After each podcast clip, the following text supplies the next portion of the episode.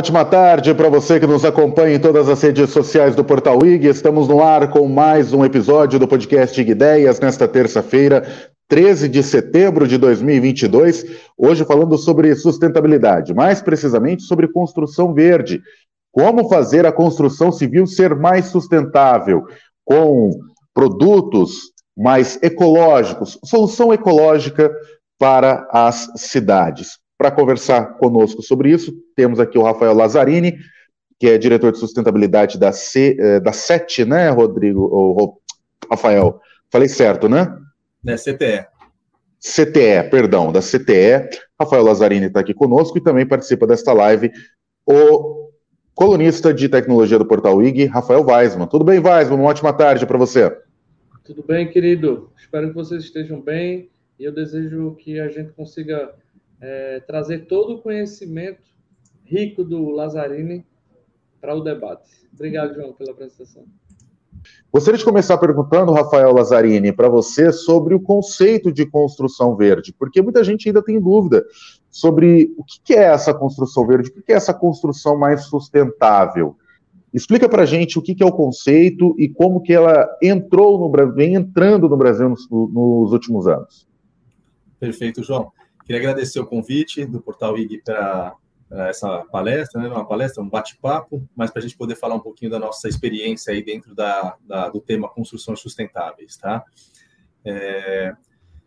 Bom, é, acho que é um, é um tema bastante relevante, né? Por que, que se fala de construção sustentável? Acho que queria trazer primeiro uh, um, um, pano de fundo, né? Por que falar de construção sustentável? Então, é, o, a gente sabe que a, a, indústria da construção é uma das indústrias mais é, impactantes no meio ambiente é, de todas as indústrias. Então, hoje é responsável por quase 75% dos, do, do, consumo aí dos recursos naturais, é, é responsável por 40% do consumo de energia da, é, são consumidos nas edificações, é, 37% dos gases né, de efeito estufa são, são gerados pela atividade da construção, e a indústria da construção também é a maior é, geradora de resíduos de todas as indústrias. Então, por isso a gente está, tá, tá, o tema construção sustentável está muito em voga, né? Está muito em evidência. É, eu gosto de trazer um, um, lema que fala de sustentabilidade, que fala assim que a gente não, não apenas herdamos né, a terra dos nossos ante, antepassados, como a gente empresta das futuras gerações. Então, quando a gente fala de sustentabilidade, a gente está falando é, de parar com esse ciclo, né, de emprestar é, os recursos naturais às futuras gerações. É a possibilidade de perpetuar uma vida é, sem é, ter que é, criar um, um, final dessa, desse ciclo né, para as futuras gerações. Então, é, o que são construções sustentáveis? Né? É, são construções que trazem um baixo impacto ambiental. Então, a gente está falando do impacto do, no meio ambiente direto. Então, estamos falando de extração de recursos naturais, é, aonde a gente está edificando, é, é, quais são as medidas que a gente está tomando na construção, durante a etapa de construção, para minimizar os impactos é, dessa construção. A gente está falando também de minimização de, do uso dos recursos naturais, então estamos falando de recursos de água e energia também durante o, o, a operação dessa construção. Então, a gente fala que existem os impactos associados à implantação do, do empreendimento, mas esses impactos não param aí um empreendimento, um prédio, uma casa, a gente sabe que dura 40, 50, 60 anos, muitas vezes mais do que isso. E os impactos associados à operação desses empreendimentos são gigantescos. Então, a gente tem que olhar também é, dentro de, uma ótica da operação desses empreendimentos e até o final de vida útil, né? Terminou, o que a gente faz? A gente vai demolir, não tem o que fazer? A gente consegue desmontar esse empreendimento? Então, as questões dos custos associados e do impacto ambiental na operação também deve ser é, vista. E outra questão importante da construção sustentável, que é menos falada, mas a gente vê uma, uma tendência de aumento é, dessa preocupação, é a qualidade ambiental. Então, a gente fala muito é, sobre é, economia de água, economia de energia, e muitas vezes se esquece de falar dos impactos ambientais que uma construção tem na saúde, na produtividade é, das pessoas que habitam. Então, a gente passa hoje 90% do nosso tempo em ambientes fechados, né? É cada vez menos a gente está em ambientes abertos e a gente está é, muito exposto a tudo que acontece nesses ambientes. Então, é, questões de é, salubridade do ar, de taxa de renovação de ar, de filtragem, é, de materiais, a seleção dos materiais é muito importante, porque eles impactam na saúde é, do, do, dos ocupantes desses ambientes. Então, são é, aspectos que a gente tem que olhar, desde os impactos ambientais, os impactos externos né, no meio ambiente, os, os impactos do uso de operação e é, a questão do, da saúde e produtividade das pessoas dentro desse ambiente. Então, para resumir assim bem bem é, curto para a gente poder é, tra tratar esses, esses tópicos, é, são esses principais aspectos que devem ser vistos, né? E aí na, na a questão dos, dos, dos, dos, impactos aí de operação são vários, né? A gente está falando de economia de água, de economia de, de, de energia, é, de, de, qualidade ambiental, e aí durante todo o ciclo de, de vida desses empreendimentos. Ô, Rafa, é, muita gente começou a falar no Brasil sobre construção verde depois da Eco 92, o evento da ONU. Sempre a ONU chega já trazendo algum conceito lá da Suécia, da Suíça, da, da Alemanha e dos países que são é, os que trazem a, o melhor conhecimento para o, o Brasil. Mas tudo acontece lá primeiro. Então, quando chegou no Brasil a Eco 92, com esses conceitos discutidos mundialmente sobre construção verde, o que, é que a gente pode fazer para reduzir esse impacto ambiental dos seres humanos migrando da, das áreas mais é, interioranas para cidades e construindo as cidades, edificando elas e verticalizando elas. E eu acho que a partir de 1992, com essa Eco 92, essa verticalização cada vez mais acentuada das cidades, trouxeram sim mais preocupações até nas políticas de urbanização das, dos bairros e das cidades. É, como é que tu enxerga o, esse trabalho? Você vem acompanhando esse trabalho das políticas de urbanização junto com a Secretaria de Meio Ambiente? se você vem é, acompanhando, eu queria saber como é que você vê o, o trabalho local, prefeitura, governo e federal, esses três, esses três grandes é, as polos, vamos chamar, de, de, atividade, de atividade. Quem é que toca? É prefeitura, é governo federal, local, é, municípios pequenos? Quem é que que dá gás nessas melhorias. Perfeito. É, eu acho que a, a questão da urbanização é importante ser, ser abordada, né? É, um aspecto importante é que às, às vezes as pessoas é, associam direto é, a verticalização como problema ambiental, como degradação, e não necessariamente é, é, isso que ocorre. A gente pode partir aí de uma, de uma visão do, uma cidade americana do interior que não é verticalizada, muito pelo contrário, ela é toda horizontal, toda de, de residências é, unifamiliares, horizontais, com terrenos é, que vão para o subúrbio, e aí a gente tem um problema muito maior, porque a gente acaba é, espalhando a, a, a, malha urbana para áreas de manancial, áreas de, de proteção de meio ambiente, quando a gente poderia concentrar isso, como nas cidades, é, as cidades brasileiras, que elas são mais verticais. Então, é, esse problema do, do urbanismo, é, é, a gente ainda vê bastante questão que tem desconhecimento de causa ainda, né? O, o modelo americano das, da, de, dos subúrbios, né, de, de urbanismo nos subúrbios, é muito pior. Ele traz um, uma dependência de transporte individual, então cada um tem o seu carro, cada família tem, às vezes, dois, três carros, porque são dependentes dessa, dessa locomoção para ir nos centros das cidades. Enquanto que a gente fala que o urbanismo é mais compacto, é, é, muito mais sustentável, porque as pessoas usam mais os meios de transporte, tem é, ônibus, metrô, vão a pé, tem serviços básicos. Então, essa questão do urbanismo é, deve ser fomentada com uma visão é, do meio termo. Né? Você não precisa verticalizar a ponto de saturar a infraestrutura urbana, mas você não pode espalhar a ponto de criar uma dependência muito grande de transporte individual e ter todos os problemas de, de emissões de gases de efeito estufa associado.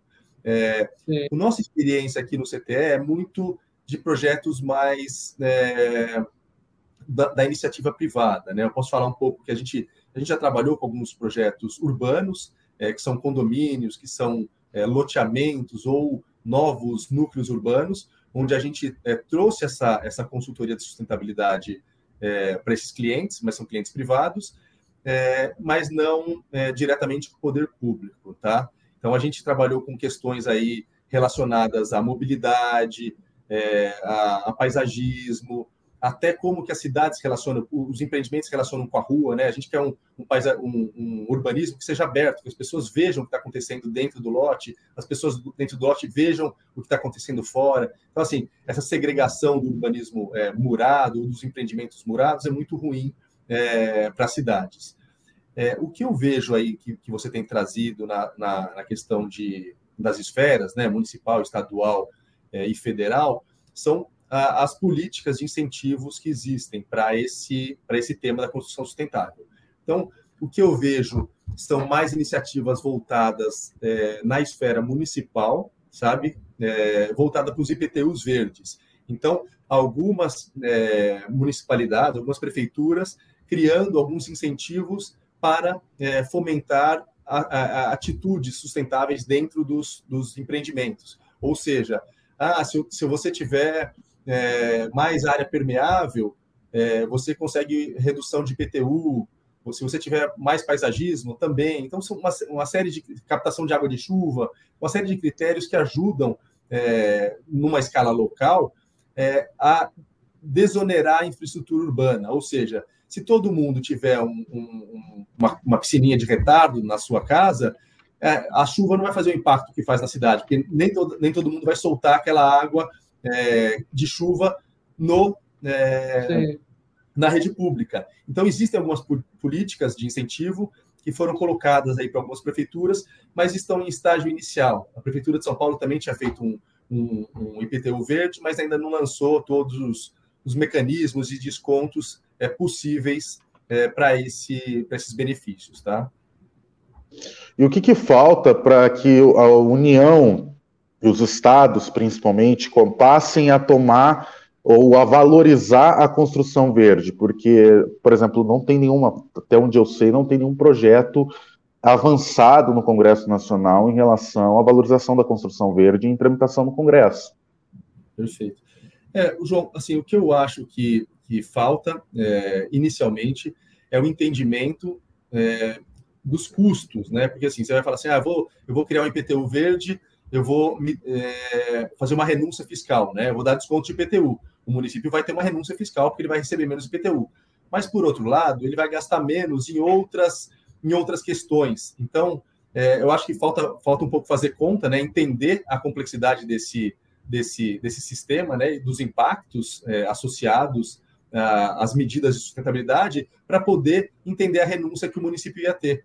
Então, eu acho que falta um pouco desse entendimento é, geral do que, do, do, dos custos que, evitados com as políticas de sustentabilidade, né? quais custos podem ser evitados, mas eu acho que falta uma, uma mobilização também do setor aí que trabalha com sustentabilidade, dos projetistas, de toda a cadeia, é, de pressionar o setor público, né? o, o os deputados estaduais, federais e o governo para poder criar essas políticas de incentivo. Então, eu sinto que se não tiver uma mobilização, é, o, o, governo não se, não se mexe para poder acelerar esse, essas, essas mudanças.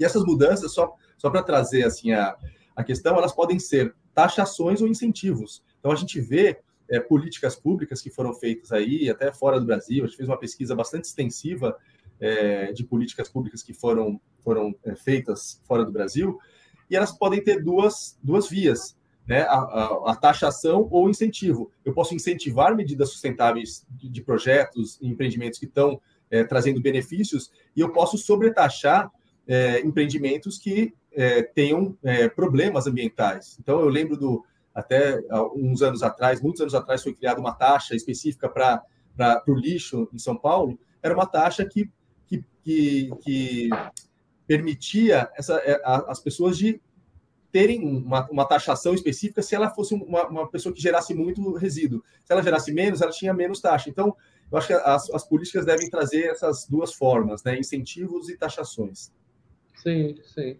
E existe algum tipo de certificado, é, quando a gente fala de taxação e etc., é bom sempre pensar em selo. Já existem vários tipos de selos.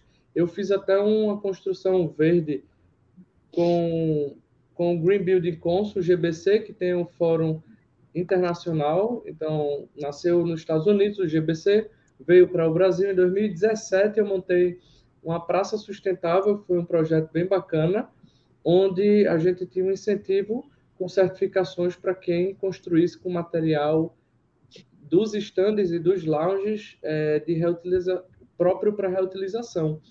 Então, é, tu trabalhas muito com certificação para o, o ambiente corporativo ou para o governo? O que é que tu conheces, Rafa, de, de certificações hoje no Brasil? Para aquele pequeno, aquela pequena pessoa que tem uma casa normal ou ir para uma grande empresa, existem certificados diferentes. Queria que tu falasse um pouco sobre tua experiência nesses níveis de certificado. Perfeito. É, a nossa experiência com certificação é bem grande, né? A gente trabalha com, com certificação há 16 anos. Você tem uma empresa que tem 32 anos no mercado. Nesses últimos 16, a gente vem trabalhando com as certificações de sustentabilidade. Então, é, é importante falar delas porque, assim, foi, foram as certificações de sustentabilidade que trouxeram é, esse movimento da sustentabilidade nas edificações aqui no Brasil. Então, há 16 anos atrás, a gente começou a, a trabalhar com um primeiro, um primeiro projeto certificado e hoje já são mais de 700 projetos certificados no Brasil, só do, da certificação LEED. Se for pegar todas as certificações que existem, é, são mais de mil projetos certificados. O que é, é certificação LEED? Explica para as pessoas o que é a certificação LEED. L, E, E, D. Isso, perfeito. É, vamos falar um pouquinho assim, da, da importância das certificações, por que, que elas foram criadas, né? Uh, antigamente, é, antes do, do, das certificações, e a gente vê isso em outros mercados, é, é, a questão das autoalegações, né? Todo mundo fala assim, ah, eu sou verde, eu sou green, eu sou sustentável, e aí o pessoal começa a explorar isso nas, nas campanhas publicitárias, no marketing, e gera uma, uma, confusão muito grande, né? Por que, que você é sustentável? Ah, porque eu tenho telhado verde. Ah, não, porque a minha tinta é ecológica. O que, que é ecológica? Então tem um desconhecimento muito grande e alguns organismos, é, algumas ONGs é, ao redor do mundo criaram é, referenciais de, de, sustentabilidade para certificações, né? Por quê? Para evitar esse greenwashing, essa autoalegação de sustentabilidade. Criar uma regra, né? É, e, e, todos os aspectos que devem ser é, abordados dentro desse, dessa, dessas certificações para poder ranquear, né, estabelecer um parâmetro mínimo de sustentabilidade e também, ao mesmo tempo, poder ranquear é, diferentes níveis de sustentabilidade de um projeto, tá, de um empreendimento. Então, é, o LEED, que o, que o Rafael perguntou, é, é chama é, Liderança em Energia e Design Ambiental. Né? Foi criado pelo Conselho Americano de Construção Sustentável, o USGBC, e o LEED foi a ferramenta aí que ganhou mais proporção no mundo, né? É, então, hoje ela tá, já está na versão 4, a gente vem trabalhando desde a versão 2 nela aqui no Brasil, e, e ela veio muito pelo mercado mercado corporativo no Brasil. Né? A gente começou a certificar muito edifícios de escritório é, e depois ela, ela abrangeu uma, uma, uma tipologia, várias tipologias de, de edificações. Né? Então, a gente vê hoje que existem estádios da Copa do Mundo aqui do Brasil que foram certificados, a gente trabalhou com data center, galpão de logística, é, edifícios residenciais, edifícios de escritório, sedes de empresas, então, shopping centers, é, lojas, restaurantes. Então, tem uma gama muito grande de, de empreendimentos. E o LEED é, é uma certificação multi-atributo. Né? O que a gente quer dizer como multi-atributo? Ela olha vários aspectos é, relacionados à sustentabilidade da edificação. Então, a gente olha aspectos do impacto do, do empreendimento no terreno, né, em termos de permeabilidade, em termos de paisagismo, é, em termos dos impactos ambientais de obra, em termos de mobilidade. Se eu, se eu fizer um empreendimento longe de um centro urbano, é, eu vou ter que ter é, pessoas se deslocando, né? Qual que é o modal de transporte dessas pessoas? Tem linha de ônibus? Não tem? Então, ele vê muitas essas questões de terreno e mobilidade. Ele olha também os aspectos de eficiência energética, todos os aspectos de economia de energia, é, geração de energia é, renovável, por exemplo. Ele, ele exige que você faça uma simulação computacional para prever o consumo de energia anual daquela edificação. Então, a gente trabalha com software específico, onde a gente modela todas as cargas, todo o comportamento da edificação, para a gente é, conseguir atingir um nível de eficiência é, desejável para a certificação.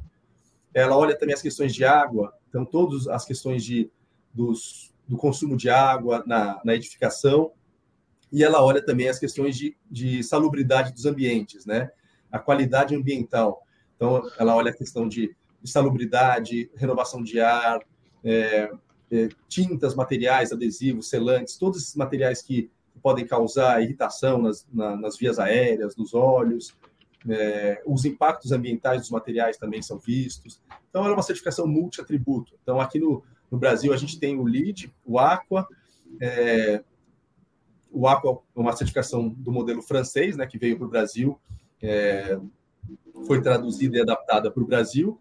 É, também ela é multi-atributo, ela olha todos os aspectos de uma, de uma edificação, é, materiais também, né, a questão que tinha mencionado do LEED.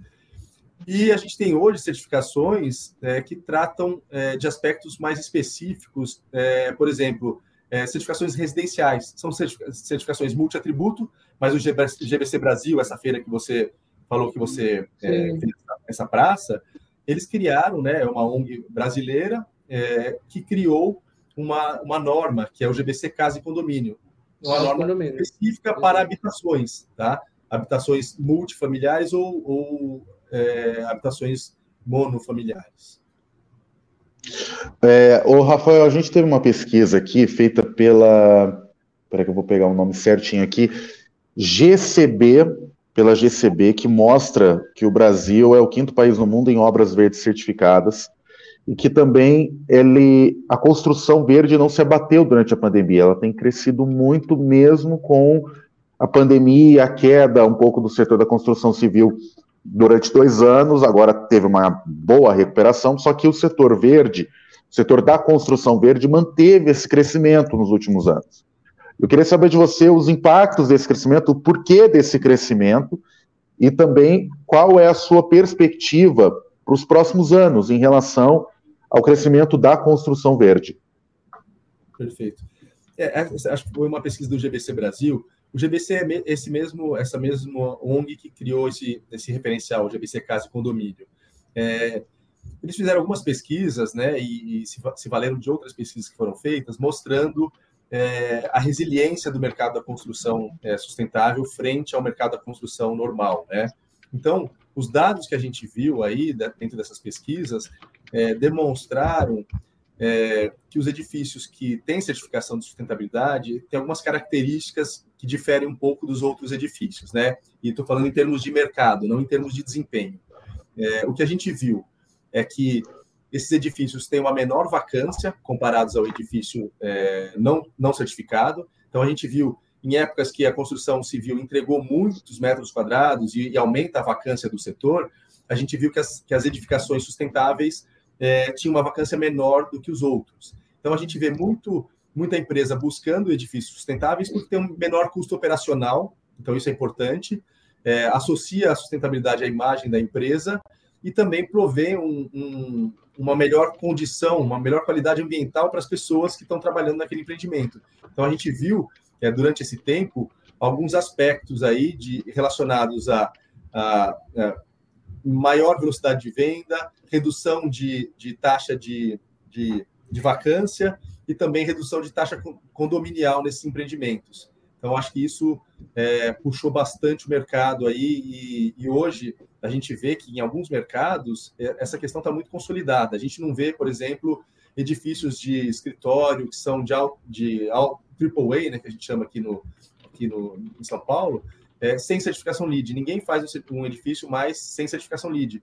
Antes isso era edifícios grandes, agora edifícios menores, às vezes 10 mil, 8 mil metros quadrados, também já estão buscando. Então, para o futuro, uma questão que você me perguntou, eu acho que essa questão do, do o capital, né? Cada vez mais os, os empreendimentos estão estão sendo comprados por fundos imobiliários, então a gente vê um, um movimento no mercado de fundos imobiliários comprando empreendimentos, é, ao invés de pessoas terem ativos, né? As pessoas estão investindo em fundos que têm ativos imobiliários e cada vez mais, João, a gente vê esse, essa questão da preocupação desses fundos em relação ao desempenho dos ativos deles. Então, os fundos estão carimbados hoje com o que a gente chama de SG, né? O ambiental, social e governança. e cada vez mais os fundos estão preocupados nos ativos que eles estão comprando. Então a gente vê muito essa preocupação do capital buscando empreendimentos sustentáveis para minimização de risco é, de investimento. Então acho que essa é, uma, é um fator super importante. E isso aí casa também com a, com a preocupação das pessoas, né? A gente já está trabalhando aí 16 anos nesse tema. Cada vez mais as novas gerações estão é, tendo é, mais educação ambiental, estão mais preocupadas com essas questões de sustentabilidade e elas são hoje os, os, os, os, novos consumidores. Então, a gente vê essa confluência entre capital buscando é, empreendimentos sustentáveis, é, projetos sustentáveis, e os, os clientes é, também tendo uma maior é, preocupação ambiental. Então, a gente está numa confluência muito positiva nesse sentido. Weisman? Estava escrevendo aqui uma pergunta para Rafa sobre. Eu estava lendo aqui, Lazarini, a todos esses certificados e trazendo o que eles criaram, que foi o GBC para casa.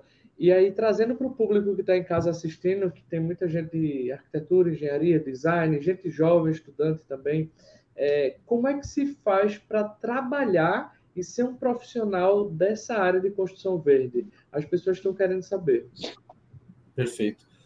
É, é, quando a gente começou, há 16 anos atrás, não tinha muito curso aqui no Brasil, a gente foi muito na raça mesmo, estudando os referenciais, buscando equipe. Dos Estados Unidos, né, Rafa? É, tinha que fazer a prova lá nos Estados Unidos, tinha que fazer a prova é, online. Depois, a, a, a, prova antes era presencial, você tinha que ir para o USBC fazer a prova lá, depois eles disponibilizaram a prova online.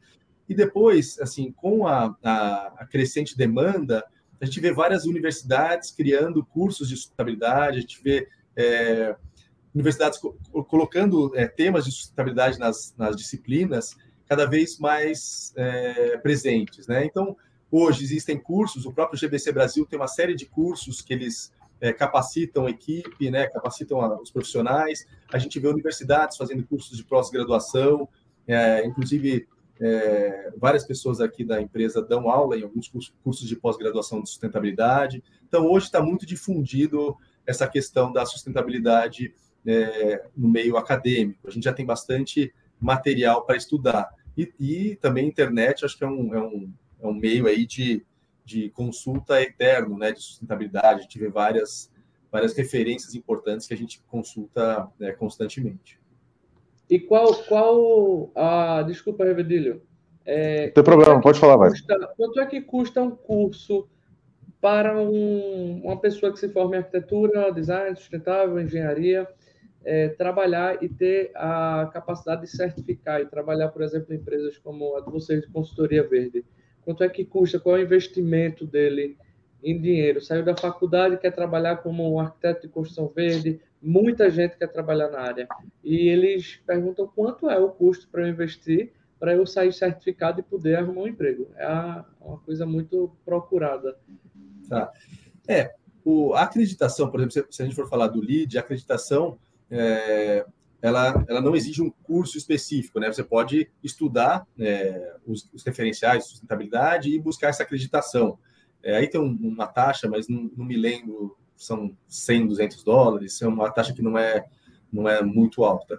Os cursos que a gente conhece, eu não saberia dizer exatamente o preço, mas são cursos acessíveis, assim, você pega o GBC Brasil, tem vários cursos, tem uma grade é, bem grande, tem até um curso para se tornar Lead AP, que é a acreditação é, profissional do Lead, é, e tem cursos específicos sobre água, sobre materiais, então eles são em módulos, e cada módulo é, diria aí que vai custar cerca de mil e poucos reais, dois mil reais um, um módulo desse.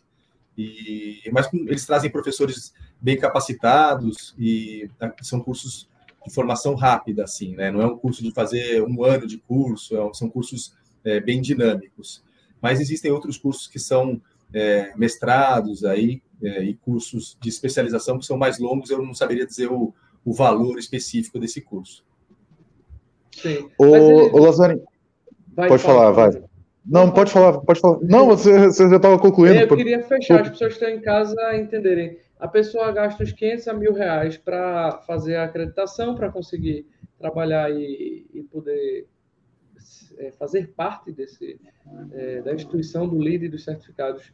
É, na GBC tem vários cursos, tem online de 800 reais, 900, Tem vários cursos que Lazzarini falou no site do GBC Brasil. É o maior órgão institucional que consegue abraçar e, e fazer é, esse, esse processo de construção verde realmente ser potencializado é, no país. Eu conheço há uns 10 anos, quando eu estava estudando é, inovação e tecnologia, Revedilho, eu também estudei no IKEA, que é o, tinha o Centro de Arquitetura e Design da Suécia focado no IKEA, que são aquelas fábricas de móveis e lojas. E lá dentro eu estudei no Centro de Tecnologia para Construção Verde também. Eu fiz um ano lá de cursos, só que eu não fui para essa área me certificar para trabalhar como consultor de construção. Mas eu conheço e o investimento não é tão grande, Revedilho e, e Lazarino. E é muito bom para você que quer começar a trabalhar com construção verde. É uma boa entrada no mercado. O que é que tu acha, João? Não, eu acho que é super importante que entra né, na questão da sustentabilidade qualquer coisa que é sustentável e que melhore o nosso meio ambiente, que não seja poluente, que não estrague ainda mais uh, o nosso setor ambiental, é sempre vale. Então, eu acho que qualquer tipo, principalmente para quem é arquiteto, para quem está é, tá entrando no ramo da construção civil agora, fazer esse tipo de curso é de extrema relevância. Aliás, até perguntar para o Lazzarini em relação aos materiais que são usados nessa construção. Que, por exemplo, eu te juro que tem muita gente que acha que é você, construção sustentável é você construir uma casa em garrafas PETs. E não é isso, né? São tijolos sustentáveis, mas quais são os materiais que são utilizados para nessas construções sustentáveis? Perfeito.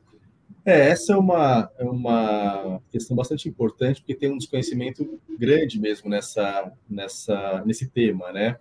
A gente, é, eu diria que assim, a questão do, dos materiais depende muito do contexto, né? Você pode falar assim, ah, é, e nada é, é, preto no branco, né? Fala assim, ah, madeira é sustentável, ou não, é, é, garrafa PET é sustentável, não, é o, é o tijolo de barro que é sustentável. A gente tem que analisar sempre em relação ao contexto da onde a gente está construindo.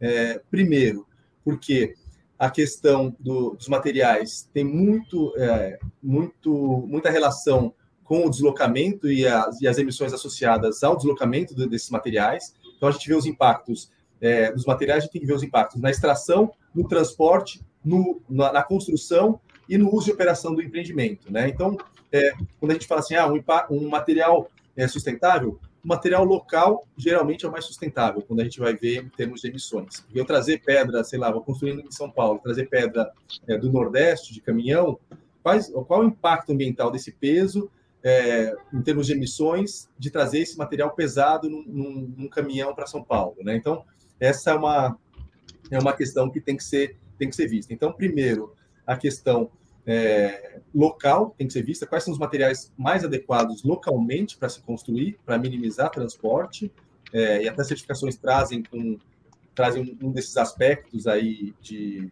é, relacionados ao, aos materiais, né, de distância dos materiais em relação à obra.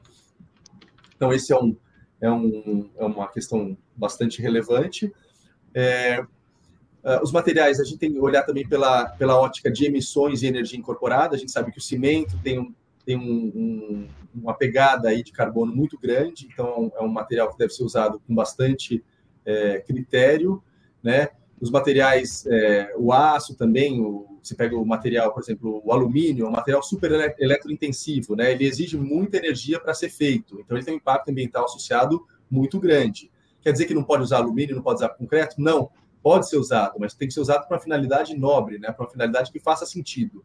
Então, essa essa questão do impacto ambiental dos materiais é uma questão que deve ser vista desde a extração até o final da vida útil. Então, a gente terminou 50, 60 anos do, do edifício. O que eu faço com ele depois? Dá para reciclar ou não dá?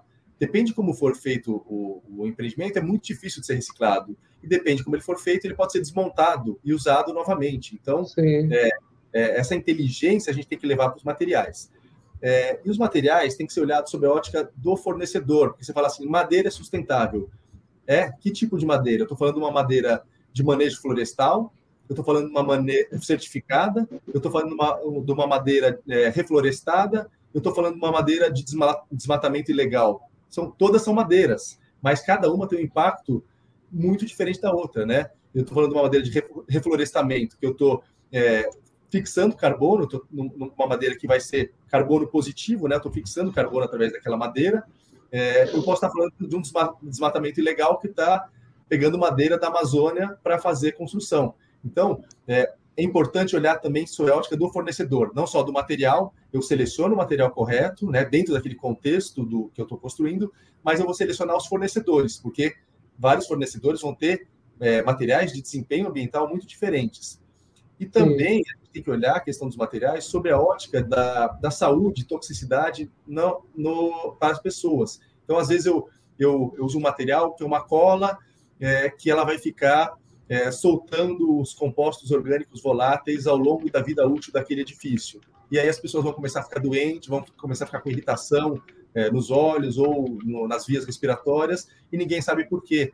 Então, eu tenho que olhar também os, os materiais sob essa ótica de desempenho. Então, desempenho na saúde humana, né, saúde e produtividade das pessoas, e também no desempenho ambiental. Porque eu posso usar um material, por exemplo, que tenha um, um, uma pegada ambiental maior, mas ele está contribuindo para um isolamento térmico de uma cobertura que vai minimizar o consumo de energia. Então, toda essa, essa dinâmica de seleção dos materiais tem que olhar, tem que ser vista de uma maneira integrada, porque senão a gente fala isso é sustentável, isso não é, fica muito simplista. Então. É o que eu quando, falo, Rafa. Né, Desculpa eu... te cortar, mas toda vez que eu falo com alguém, alguém fala isso é sustentável, isso não é sustentável, aí eu falo, repita a pergunta.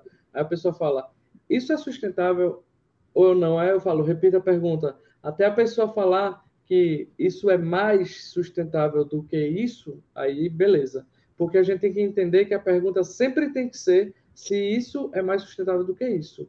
Porque senão você não tem comparação.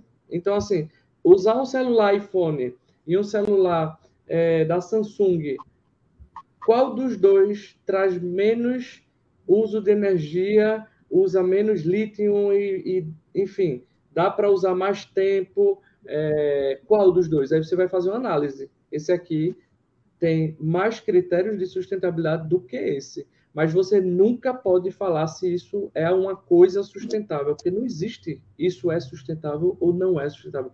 Não é uma pergunta. E para finalizar, Rafa, eu queria que tu falasse sobre o futuro da construção verde. O, o que é que estão falando sobre o futuro da construção daqui a 10, 20 anos? Porque a gente está chegando em 2030 daqui a sete anos, praticamente. E tem as metas da ONU, por exemplo, o ODS, Objetivo de Desenvolvimento Sustentável, Cidades Sustentáveis. E a gente está chegando lá ou não está? Como é que estão os setores e os números para a gente tentar alcançar mais construções verdes? Eu acho que está bem pequenininho, bem incipiente, e tem muito trabalho pela frente. Esse é meu ponto de vista, e eu acho que o seu aí pode ser parecido ou não. Eu queria que você colocasse e deixasse para as pessoas também um recado. Tá, perfeito. Não, acho que é isso mesmo. A gente está bastante distante, apesar da gente estar tá aí trabalhando 16 anos nesse, nesse tema aqui no, na empresa. É, a gente já entregou mais de mil projetos, temos mais uns 300, 400 projetos rodando em linha. É, é uma coisa. O Brasil é é, como você comentou, né, como o João comentou, o Brasil é o quinto país do mundo em, em número de, de, construções sustentáveis, aí, com certificação LEED. Então, a gente vê um protagonismo nesse sentido e um movimento que aconteceu e que está muito forte. Mas ainda é, é, muito pouco frente ao que precisa ser feito. Né? Quando a gente fala dos, dos edifícios que a gente está trabalhando, são edifícios de alta qualidade, alto, alto é, valor agregado, mas a gente sabe que a construção no Brasil é gigantesca, a informalidade da construção é gigantesca. É, e não dá para a gente trabalhar a sustentabilidade só no topo da pirâmide daqueles empreendimentos que são super empreendimentos, né? A gente tem que olhar Sim, isso. tipo um shopping, uma rede gigante de mall, porque senão a, a maioria das construções que o João me falou hoje antes do bate-papo são casas, são casas, são as pessoas. São de casas mesmo, né? E como é que a gente chega lá? Isso é muita gente quer saber, né? Como é que a gente Sim. chega lá? É, o que a gente tem visto aí, Rafa, é assim, é, os referenciais de sustentabilidade é, se adaptando a novas realidades. Então, assim, a gente viu é, referenciais de sustentabilidade como o LEED, o Aqua, é, alcançando novos empreendimentos, tá? empreendimentos residenciais, tipo logística, industriais, etc. Então, a gente viu esse, isso acontecer, estamos vendo cada vez mais. E a gente vê também é, outros tipos de certificação sendo feitas para é, o mercado é, residencial. E o mercado, não só residencial, como o mercado uh, dos, dos, países em desenvolvimento. Então, o IFC, né, que é do, do Banco Mundial, criou a certificação ED é, só para utilização em países do, de desenvolvimento. Então, o que, que significa isso? Criar um modelo de certificação mais simplificado, onde eu não tenho que fazer todo aquele trabalho que eu faço para certificações LEED, a certificação AQUA, por exemplo, é, criar um modelo que é uma plataforma onde as, as, as, as empresas conseguem é, imputar esses dados e ter um custo muito menor, tanto um custo de consultoria quanto um custo de, de, de, de taxa de certificação.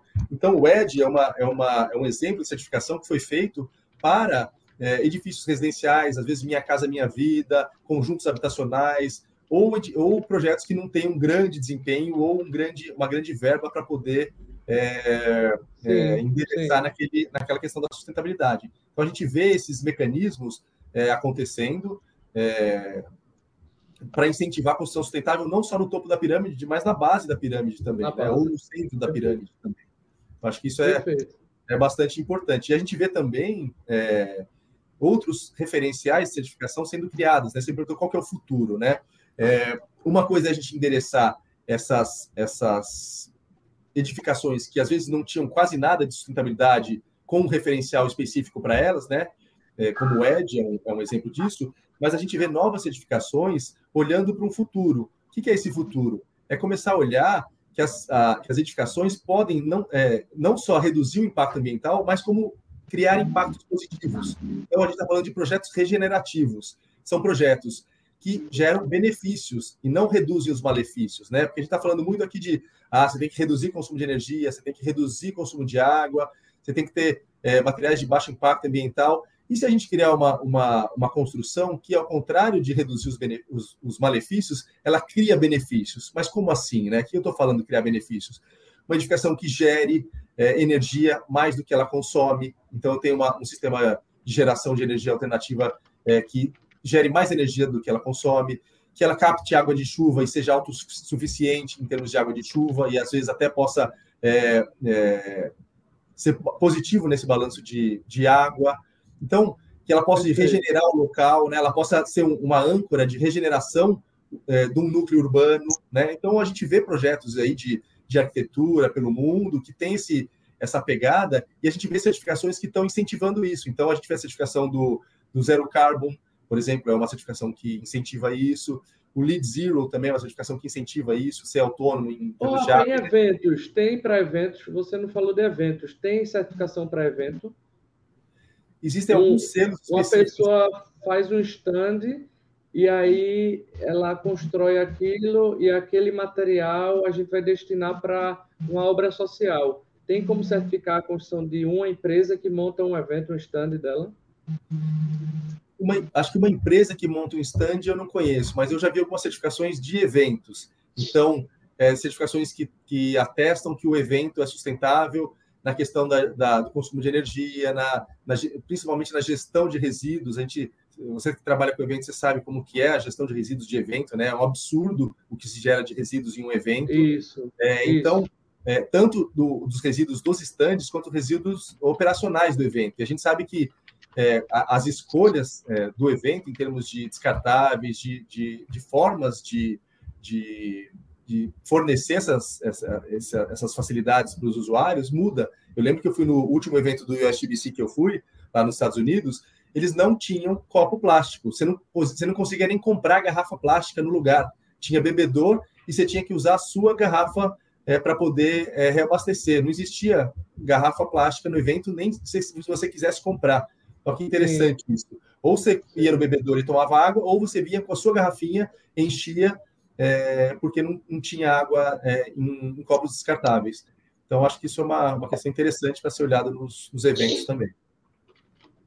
É, eu queria fazer essa última pergunta para você, Lazarine, em relação a o que as pessoas podem fazer em casa. Vocês falaram de evento sustentável, de construção sustentável, é, de reforma com produtos é, verdes, com produtos sustentáveis, mas o que, que nós, pessoas físicas, eu, João, Rafael Weisman, como Rafael Weisman, você como Rafael Lazzarini, e as pessoas que estão nos acompanhando podem fazer para ter uma construção mais verde, para ter uma vida mais verde, É, que pegada que as pessoas podem tomar as, atitudes dentro das suas próprias casas para ter um, um, mundo mais verde, mais sustentável? Perfeito. É, eu acho que assim, a primeira questão, João, é, é a gente, é, enquanto cidadão, poder exercer o nosso poder de compra através da nossa, das nossas escolhas. Então, quando você está olhando um rótulo de um produto, seja ele um produto de higiene, um produto alimentício, um produto para sua casa, um produto de construção, é olhar o rótulo daquele produto, entender o que, que ele quer dizer, né? Então, acho que essa primeira questão, quando a gente faz uma seleção é, de, um, de um produto em detrimento a outro produto, a gente está escolhendo frente a um critério. Então, se a gente levar a sustentabilidade, a salubridade, a toxicidade dentro desses critérios, a gente já está dando o primeiro passo, né? É, por exemplo, vou escolher uma lâmpada LED ou uma lâmpada incandescente.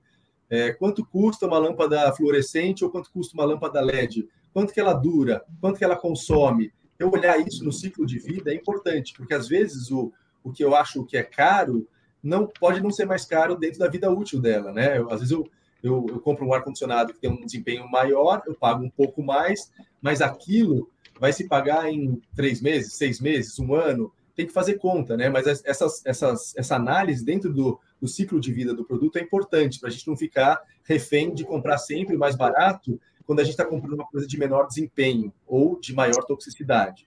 Então, acho que é, exercer o poder de compra e analisar no, na vida útil daquele produto é importante. E existem várias é, medidas que podem ser feitas, né, de separação de, de materiais, de para compostagem, quem mora em casa ou apartamento e, e pode fazer uma compostagem é, de material orgânico, é, usar, sei lá, sistemas economizadores também de água. É, vou comprar um, um um eletrodoméstico, hoje já tem o, o programa Procel, é, que certifica eletrodomésticos, aquele selo A, B, C, D, E. Hoje ele é, ele é, ele é válido até para edificações. Então, o Procel uhum. certifica também as edificações. Mas eu posso é, exercer o meu poder de compra através é, da seleção. Vou comprar uma televisão, pô, ela é selo B, selo C do Procel, não tem uma selo A. Isso, isso já é obrigatório em todos os eletrodomésticos. Eu posso é, também olhar isso. Eu posso também é, comprar, sei lá, produtos de limpezas que sejam é, biodegradáveis ou que tenham baixa toxicidade, é, porque isso vai mexer é, tanto no, vai, no, no, impacto ambiental desse produto que vai ser jogado na, na rede de esgoto, quanto na saúde das pessoas que estão naquele ambiente. Então, são várias é, seleções e várias alternativas que a gente tem no dia a dia para poder exercer o nosso poder aí de compra para um, um, mercado mais sustentável. Então, o que eu acredito é que a gente tem que exercer esse poder através do mercado mesmo, né? Então, é, exigir que as empresas é, demonstrem os atributos ambientais, que se uma empresa fala que ela é, ela é, verde, você pergunte, ah, mas é verde por quê? Né? Entender os motivos daquelas alegações que às vezes não são muito, muito explícitas, é, e poder fazer essa seleção através de, de conhecimento. Acho que isso é um. Se a gente fizer isso, acho que o mercado todo é, tem um, um grande benefício, vai ser forçado a mudar. Bom, é, agradecer então ao Rafael Lazzarini, diretor de sustentabilidade da CTE, está aqui conosco. Lazzarini, obrigado por ter aceitado o nosso convite, seja sempre muito bem-vindo a voltar. Eu que agradeço, foi um prazer é, falar para vocês e fico à disposição. Obrigado, Lazzarini. Agradecer também, agradecer também ao Rafael Weisman, uma ótima tarde para você, Weisman, daqui 15 dias a gente se encontra de novo. Com certeza, daqui a 15 dias, o IG Podcast, vamos trazer um bate-papo sobre empreendedorismo. E aí fiquem ligados. Já tem convidado ou você vai fazer suspense? Suspense, suspense, sempre.